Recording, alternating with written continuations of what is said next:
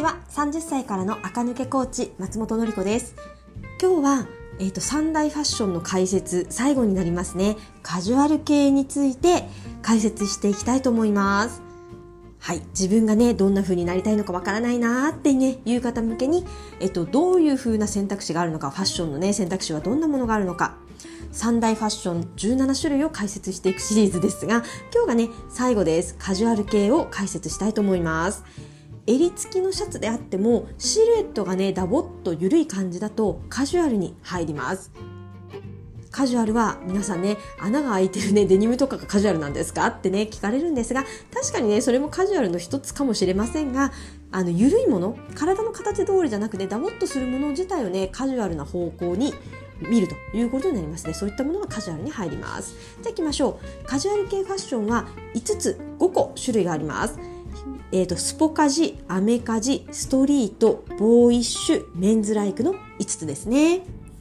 一つずつ解説をしていきます。特徴を解説していきます。まずは一つ目、カジュアル系ファッションの一つ目は、スポカジ、スポーツカジュアルですね。これね、スポーティーなアイテムを入れたら、もうスポカジと呼んじゃって構いません。ナイロンジャケット、あのシャカシャカパーカーみたいなやつとか、スウェット、スニーカーとか、スポーティーなアイテムを盛り込んだスタイルを言います。サコッシュとかね、キャップからね、取り入れると簡単なんですが、もうね、これもね、 VERY とか意外とママ雑誌にも載ってますよね。やっぱりキャップかぶれるので、あの日焼け効果日焼けをね止める効果があるのであのキャップに肩掛けパーカーして、えーと、タンクトップでデニムでスニーカー履いてバッグ持つとかするとね綺麗めスポカジファッションの出来上がりかなと思います。はいカジュアル系ファッションその2アメリカジ。これねアメリカの学生風ファッションというものになりますね。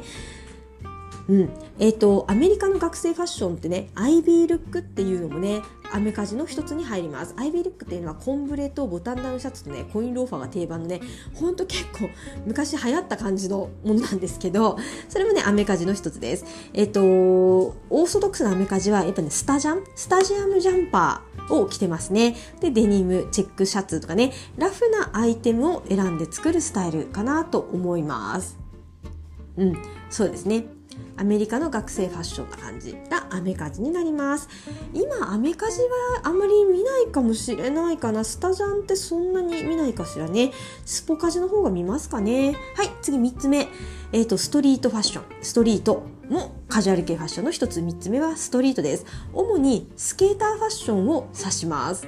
えっと、ストリートってね街の若者の間で自然発生したファッションのことを指すので、えっと、常に変化していきます。だから定義はね難しいって言われていますが一応ね雑誌とかでストリート系ファッションとか言われるのはオーバーサイドのねダボダボの T シャツにスウェットスニーカーとかねほんとあのスケーターファッションがメインかなと思います。あの、我々世代だと、スピードがね、あのね、昔流行りましたよね。スピードファッションがね、あんな感じでしたよね。なんかダボっとした T シャツにダボっとしたズボンにスニーカーにみたいなね。ああいう感じがストリートファッションですね。はい、次、カジュアル系ファッションの選択肢その4は、ボーイッシュ。幼い男の子のファッションです。ボーイッシュ。オーバーオールとか半ズボンとかね幼い男の子を連想させるようなカジュアルなコーディネートをボーイッシュと呼びます。で男の人系のファッションでもう一個ね先にきれいめ系で出てましたよね。マニッシュ。あれは大人なきれいめをやるファッションでボーイッシュは子供のファッションをやることになるのできれいめじゃなくてボーイッシュはカジュアルに入るということになりますね。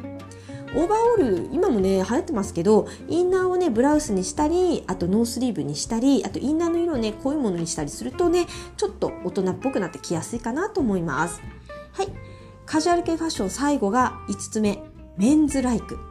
ね。えボーイッシュと違うんですか？って言われますがメンズライクは全然違くて男性的ボーイッシュは子供のね男の子ね。メンズライクは大人の男性的なビッグシルエットをそのまま着ることをメンズライクと言います。色味とか柄も男性的でねゆったりしたアイテムを取り入れることが基本になります。えっ、ー、と感覚で言うと彼のシャツを着てきましたみたいなのがメンズライク。ね、男の子ぶった格好をしてますっていうのがボイッシュ。で、えっと、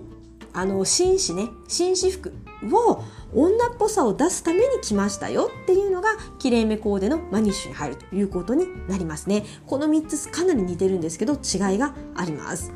えっと、メンズライクはゆったり感のあるね、アイテムを着ることになりますよね。彼のシャツをそのまま着てきた風なのでね。なので、シャツっていうアイテムは、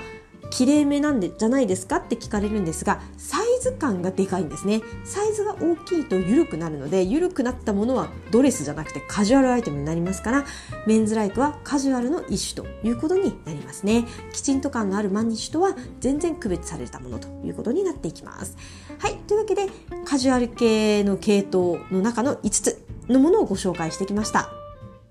そして今日ここまでの、えー、と何回かでファッションの3系統17種類をね全部解説してみたよということになります。